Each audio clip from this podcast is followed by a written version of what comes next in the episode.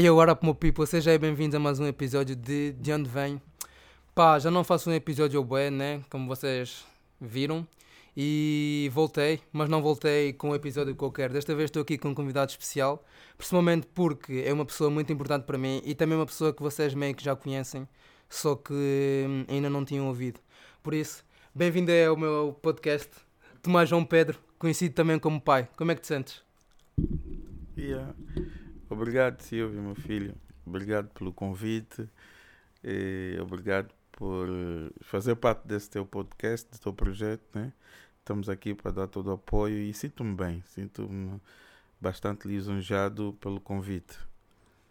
Muito bem. É, não sei se sabes cá, mas por exemplo, neste podcast já muita gente sabe um bocado de ti, porque hum, para já és a primeira pessoa que eu chamo para o de onde vem, que realmente vem de onde vem, que eu sou.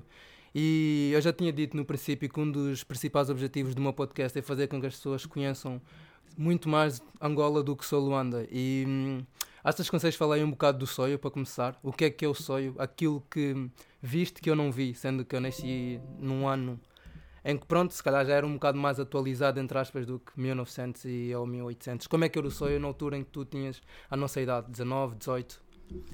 Pois, é, é, é, para falar de sonho é, é, acho que é uma história muito longa, levaria assim muito tempo, porque o sonho tem um significado especial. O sonho é, é praticamente o berço do nascimento de Angola. É a cidade que em 1482 foi descoberta pelo Diogo Cão e Angola começou no sonho, né? Esse que hoje é o país Angola começou exatamente no sonho. Logo, a história do sonho é muito longínqua, é muito semelhante à história de Angola, porque as coisas começaram lá entre a relação eh, dos, do primeiro contacto com os portugueses, isso começou em Angola.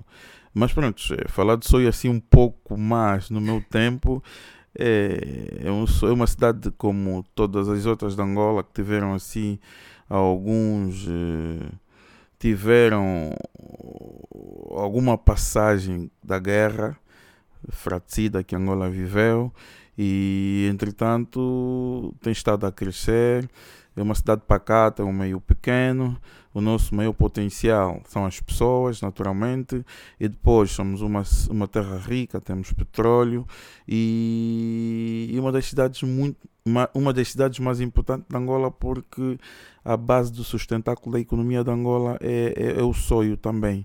Então, sonho, numa descrição assim, mais, mais resumida, é essa: é, é, é, é uma das cidades mais ricas de Angola, é o sustentáculo da economia e é uma cidade em progresso. Ok, ok. imagina, pai, vou chamar de pai, ou Tomás, acho que vou chamar de Tomás aqui, fica melhor.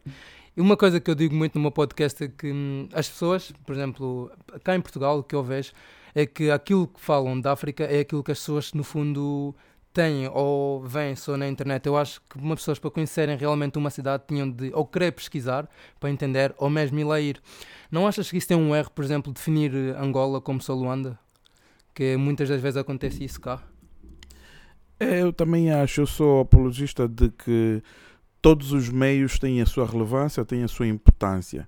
Eu vivo no sonho e, e, e, me sinto um cidadão do mundo, né? independentemente de viver fora de Luanda, nunca caracterizei o meu país como Luanda, mas infelizmente a maneira como se desenhou uh, o nosso país, epá, Luanda acaba sendo o centro de tudo é a grande metrópole e eu também sou daqueles que não concordam que Angola é só vista como Luanda, porque eu acho que tem muitas outras coisas, muitas outras potencialidades nesses meios. Angola não é só Luanda.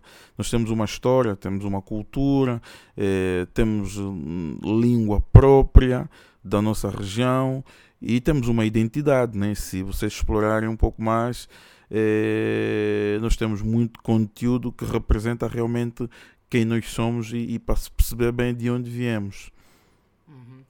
E pronto, isto basicamente foi um resumo para falar de, de onde vemos realmente, que é o nome do podcast. Agora acho que nós podíamos partir um bocado para a conversa que eu queria realmente trazer cá e também apresentar o meu pai da maneira que as pessoas conhecem, que é num dos primeiros episódios que eu vim cá do, do, de onde venho, eu falei do hip hop, que é uma coisa que eu meio que disse que eu cresci a ouvir hip hop, porque no fundo eu cresci, eu contei a, a história de quando eu tinha por aí 11, 10 anos que eu fiz uma música lá no Só Isso, e muita gente ficou a conhecer o meu pai, porque também muita gente segue o Insta do pai e vê, por exemplo, as fotos e vê que está associado a hip hop. E uma das perguntas também foi essa, eu queria começar, que era o Andrade que fez agora, shout para o Andrade, que é como é que, como é que surgiu o teu amor pelo hip hop ou pela música no geral? Ah, epa, é... o meu amor pelo hip hop tem uma explicação. É um pequeno grupo de amigos e o primeiro contacto, acho que o primeiro rap que eu ouvi, não sei se se é qualquer coisa ligada aos Chris Cross, mas assim vagamente. Depois, eh, na língua portuguesa, foram os SSP. Indubitavelmente, quando eu ouvi os SSP pela primeira vez, identifiquei-me com aquilo. Eh, depois de ter esse contacto com a música dos SSP, é que vi que o género musical rap tinha. É, é, era maior, era maior, ainda não tinha contacto com nenhum.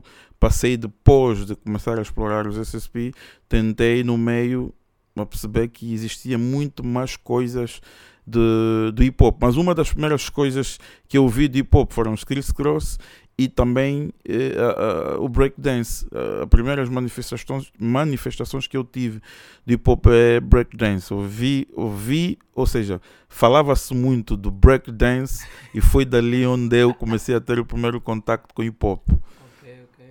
E o que, é, o que é que é isto, o primeiro contacto? O Crick Ross? Nem, nem percebi. Não, Chris Cross. Que é isto? É um grupo este é um grupo, é um grupo, é um grupo que fez muito sucesso nos anos 80, na altura. É, é, no mundo, no mundo. É, os Chris Cross são norte-americanos, fizeram muito, mas muito sucesso.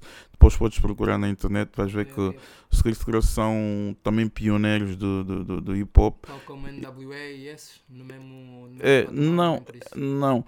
É, eu até nunca fui muito a fundo, mas eu vejo os Chris Cross como uma vibe assim um pouco mais diferenciada, né? Os NWA é mais profundo, é mais hip hop, é mais eh, cultura no verdadeiro sentido, não, mesmo, não, é a mesma não é a mesma identificação que eu tenho pelos Chris Cross, porque os Chris Cross, na altura, para nós que estamos a caminho dos 40, eram praticamente muito próximos à nossa faixa etária, né? É e, e, pronto, os NWA naturalmente são praticamente todos de uma geração anterior à nossa, né?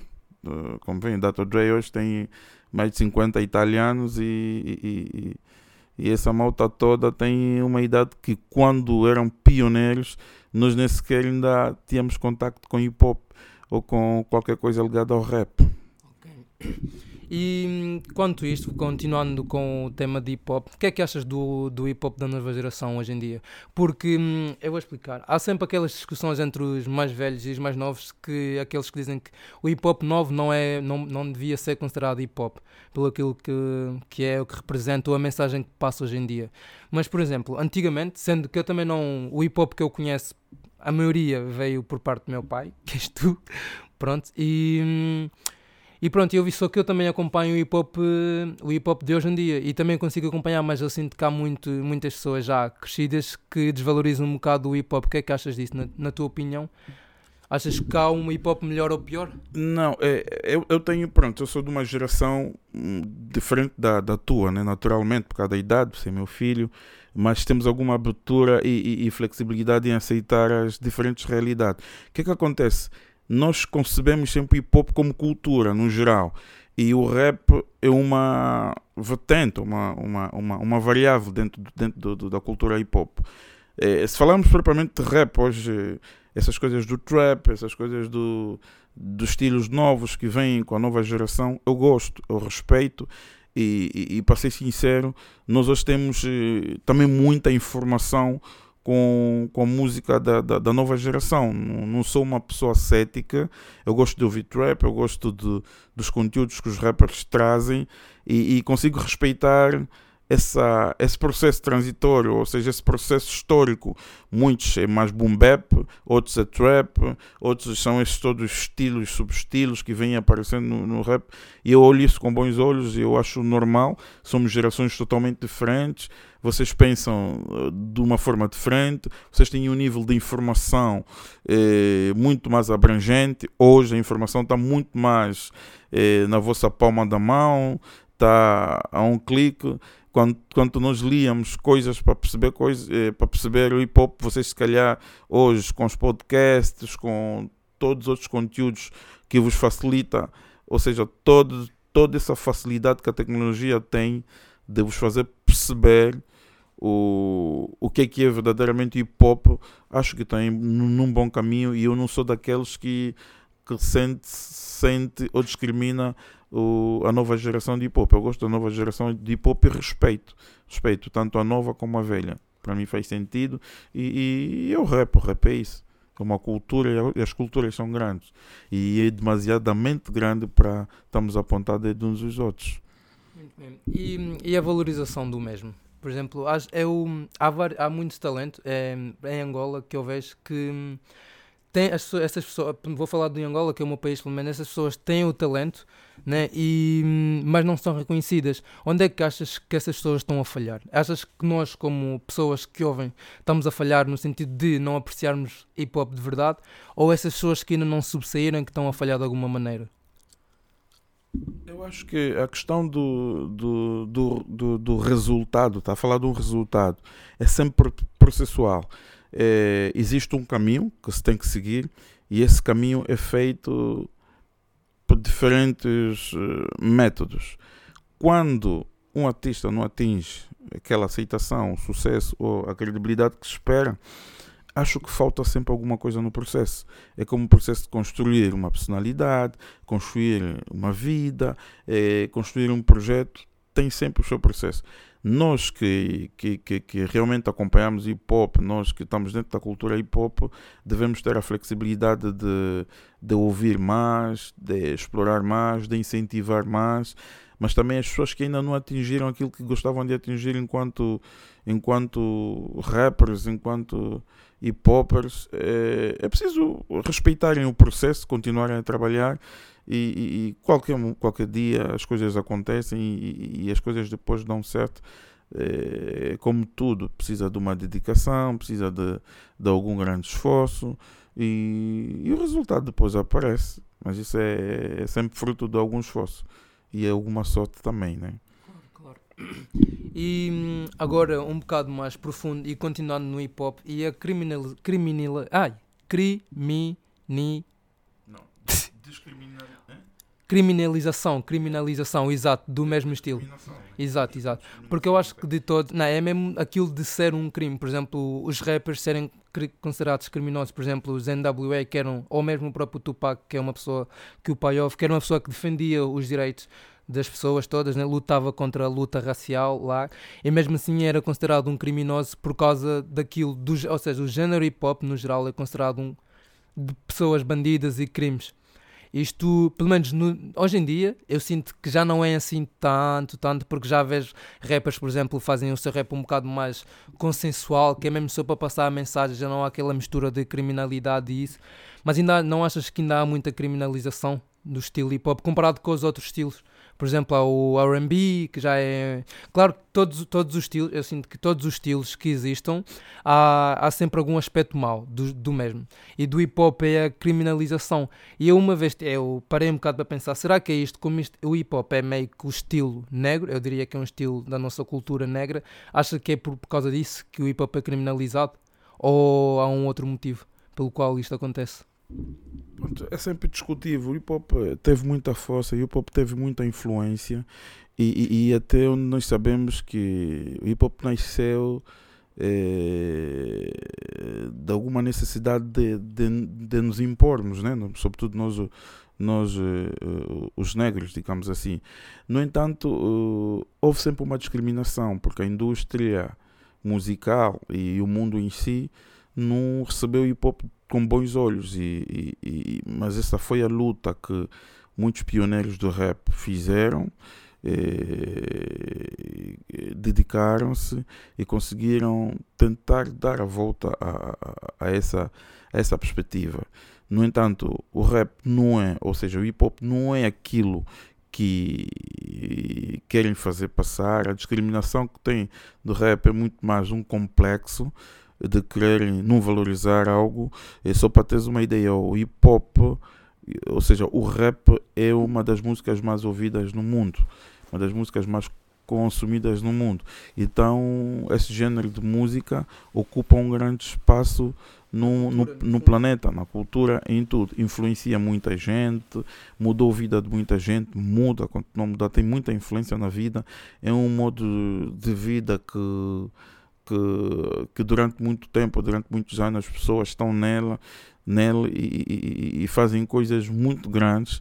É, eu não vejo também com os bons olhos essa, essa discriminação, porque eu, pelo menos, de todas as escolas onde eu andei, o hip hop é, é das principais. O hip hop mudou a minha vida, o hip hop fez o meu mindset. O hip hop foi daquelas coisas que uh, abriu a minha mente e, e, e, o hip hop influenciou-me a lutar sempre por aquilo que eu quero, sem medos, sem receios e, e ter ambição para realizar sem prejudicar ninguém. Então, tudo isso eu, eu, também obtive do hip hop, foi uma escola para mim, para a minha vida. Então, sou daquelas pessoas que não acho o hip hop nesse sentido de crime, não acho que o hip hop é influência, apesar de que também existe, ou existiram pessoas que dentro do hip hop eh, aproveitaram-se um bocado com essa fama ou, ou esse aspecto da cultura para fazer coisas não muito boas, mas isso num cômputo geral não é. O hip hop não é isso. O hip hop é é uma cultura, é tida como uma contracultura, é algo que precisa sempre de alguma imposição, mas hoje felizmente temos rappers é, muito bem cotados, em grandes patamares e o hip hop tem feito totalmente uma diferença no mundo e uma das músicas que traz das melhores e, e das mais poderosas mensagens musicais Logo, para mim, não tem esse teor só da parte negativa e dessa conotação. É um rótulo, mas é um rótulo que eu não concordo e, e, e tenho quase certeza que não é um rótulo, não, não é um rótulo legítimo para hip hop, não é adequado. Okay. Para quem não sabe, eu e meu pai há uns dias fomos ao Coliseu dos Recreios, fomos lá ver o concerto de 20 anos do Valete. Pá, aquilo foi, foi a primeira vez que eu estive lá na Coliseu, foi uma experiência incrível, principalmente por ter estado lá com o meu pai. Mas uma das coisas que eu reparei, por acaso, e lembrei-me disto hip hop, foi hum, a junção, ou seja, o que, o que o hip hop conseguiu fazer naquela noite, que é juntar pessoas de outros sítios, juntarem-se num sítio para ver uma só pessoa cantava lá hip hop. E também, por exemplo, a, um, o meu pai ficou com uma frase de uma das músicas do Valete que era Todo homem é escravo de alguém, né? Que foi. Era isso, não era? Uma das frases pronto que tocou muito ao meu pai e por acaso essa foi uma experiência incrível para mim porque como eu já disse eu nunca tinha ido lá né? E com isso eu lembrei-me com essa influência toda que disseste do hip hop e isso qual é o rapper que assim te influenciou? Ou, ou o pai para e pensa ok este é o meu rapper favorito ou este é o melhor rapper de todos os tempos. Quem é o teu rapper que consideras isso? Porque essa é uma discussão que nós vamos tendo e, e há sempre, há sempre, provavelmente o meu pai vai dizer que é eu vou, eu vou deixar que digas realmente. Pois, é, epá, eu não gosto muito de falar de, do meu rapper favorito porque, e às vezes não sou percebido porque eu comecei a, a ouvir rap em 1994, eh, 1994, 95 e 96. Esses três anos são os meus anos de, do começo. No entanto, é, Jeff Brown dos SSP é o que me fez apaixonar-se pelo rap mesmo, sentir, poça, e aqui onde está a cena que eu gosto e tudo mais. Mas depois, no meio da caminhada, conheci rappers que também fizeram toda a diferença na minha maneira de encarar a cultura, tal como o MCK, é, e, Cucleva não é muito bem falado em Angola. É, gosto do Cucleva, mas não faz parte do, do, do, do desse, dessas pessoas que eu estou a dizer. Mas uh, o, o rapper mais impactante na minha vida, ou seja, quase sem medo de errar, o meu rapper favorito é o 50 Cent. 50 Cent. Por causa do Get Rich or Die Trying. É um estilo, uma filosofia de vida na qual eu me identifico e, epá, e não há história de vida ou de, de rapper que eu conheço também. mais e melhor do que a de 50 Cent. É, é definitivamente o meu rapper favorito. Caso 50 Cent, é, apesar dos dias hoje, o 50 Cent ainda é um daqueles rappers que, apesar da idade e do tempo em que está no game, ainda é muito valorizado porque eu conheço malta da minha geração que ainda tem o 50 Cent como um rapper favorito.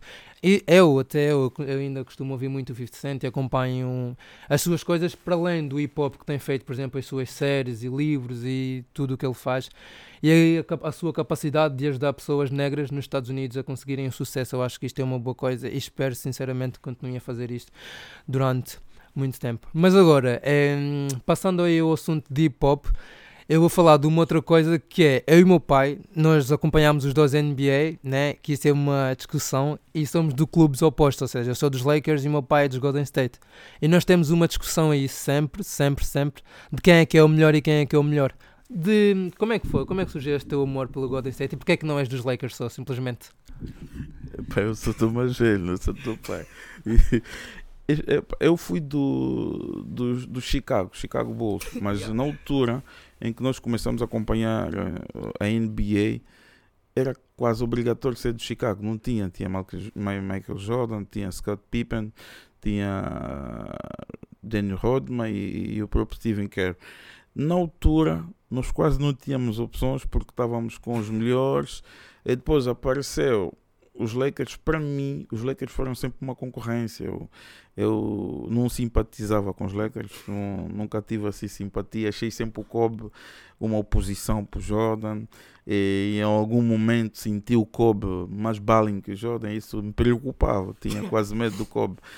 E, então era do, do, do, do, do, do, do Chicago, mas depois, é, por causa da própria liberdade é, de pensamento e alguma liberdade de, de estar na vida, eu tive que escolher um, um time. E na altura que eu voltei a fazer uma escolha e voltar a situar, epá, é, passei a gostar dos Gold State Warriors que é atualmente a minha equipa na NBA. E as pessoas vão falar, não, é, pá, é a equipa do, dos, new, dos newcomers e, e tudo mais, mas epá, eu identifico-me com, com, Gold State, com os Gold State e, epá, e, e no basquetebol, de tudo que eu já vi agora, é incomparavelmente, não sei se gosto de ver alguém jogar melhor do que quando eu vejo o, o, o cara jogar. Então, é alguma influência na minha, na minha, na minha escolha. Sou dos Gold State Warriors e espero que continuem, continuem apoiando os Gold. Okay, okay. E hum, falando do Kobe Bryant, agora aconteceu essa hum, tragédia com ele né, em 2020. Como é que encaraste essa situação do termos perdido simplesmente o Kobe Bryant, que era um grande jogador na NBA? Epa, foi dos episódios mais tristes do desporto o Kobe, independentemente de tudo, é um, é um, é um ídolo. O Kobe é uma pessoa que tem uma das, das histórias também mais bonitas do mundo, do ponto de vista de, de motivação, do ponto de vista de dedicação. Quase que não existe 10 desportistas como, ou atletas como o Kobe, do ponto de vista de, de foco e dedicação naquilo que ele fazia e no amor que ele tinha. O basquetebol perdeu, o mundo perdeu um grande ídolo. Epá, até agora não supero a dor da perca do Kobe. Gostava de, de ver o Kobe a envelhecer, a, a viver esses momentos todos né, da, da NBA, porque é uma lenda, é uma lenda e, e abalou-me, abalou-me bastante abalou-me bastante. Não gostava de Kobe como jogador porque fazia concorrência aos meus, mas. Uh, respeito, né? Mas por, eu por respeito que tudo que ele fez, pela história dele linda, pela família bonita e pela pessoa que, que, era, que era o Kobe Brown. O Kobe, o Kobe. O Kobe deixa um vazio muito grande no, no desporto. E. Espera aí, pá, aconteceu aqui uma. Eu já. do microfone. Só um segundo. E agora voltando, e da, da nova geração da NBA, o que é que achas? Tens acompanhado muito o que é que achas de novos jogadores e das novas equipas? Agora temos lá um angolano também na NBA a representar. O que é que achas dessa nova geração de desporto? Principalmente na NBA, que é um desporto que nós dois acompanhamos. A, e a- nova geração da NBA é, pá, tá, muito, tá muito, tá muito bem entregue. O, o basquetebol tem, tem futuro. Eu- Quando tu eh, vês o, o Luka Doncic, vês eh, o Jean Moran, tens o Trey Young, tens eh, o, o Melo, o, o, o Bell, tens, tens o Booker, tens. Epá, isso está bem entregue. Eu acredito que, que essa geração vai fazer muito na NBA e tem muito futuro. Eu olho com bons olhos e, e acho que as próximas estrelas do, da NBA estão todas nessa geração. Se não houver atrapalhação, lesões e, e se haver uma boa gestão das carreiras, vamos ter uma NBA também muito, muito elétrica. Ok. E hum, nos próximos jogos, provavelmente no próximo jogo, que o LeBron James está a 36 pontos de bater o recorde do Kareem Abdul-Jabbar, achas que com este hum, com esta conquista o LeBron James pode ser considerado o melhor jogador da NBA de todos os tempos? Na minha opinião, eu, sendo que eu não vi o Jordan e também não vi o princípio do LeBron, mas até hoje acompanho o LeBron. E é uma, que é uma pessoa que já está com uma idade que, que os seus haters dizem que já devia se calhar parar de jogar. Mas achas que com este recorde o LeBron James pode ser considerado oficialmente o melhor jogador de todos os tempos da NBA? Ou ainda tem muito que provar? Não, o LeBron não, não deve nada a ninguém. Não é daqueles jogadores que eu também tenho simpatia por jogar num time, num time contrário ao meu, mas tenho muito respeito. O LeBron definitivamente vai ser o maior jogador de todos os tempos da NBA. Está a 30 ou 40 pontos de ser o, o maior cestinha da NBA. É isso, né? Cestinha.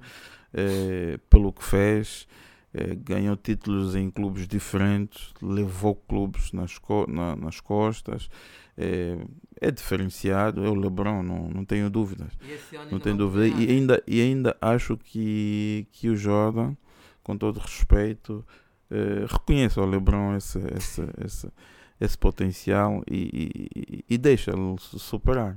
Até ainda hoje estive a ver o, o, post do, do Karim Abdul-Jabbar com toda a alegria a receber isso com bons olhos porque tem consciência que mais dia menos dias o dono disso é o LeBron. Claramente que sim. E este ano, eu, eu sei que o meu pai não vai concordar com isso, mas este ano os Lakers vão ganhar. Mas o meu pai ainda está naquela de Golden State, Golden State. Um, Maltinho, imagina, eu vou ter de ir para Coimbra daqui a meia hora e isto foi um episódio curtinho com o meu pai. Por isso, vou passar algumas perguntas que eu recebi no Instagram para o meu pai responder e vamos ficar eh, por aí neste episódio. Por isso, eu separei aqui algumas que eu vou agora ver. O Tanque, que é um dos meus amigos que lá teve no jantar, perguntou: se tivesse um conselho para a vida, qual seria? É focar naquilo que, que gostas de fazer e nunca aceitar que vozes exterior, eh, exteriores te digam que você não pode. É, o Buti, que também é um, disse: por a pessoa tua cota que é um grande homem, qual foi a reação dele quando soube que te ia ter?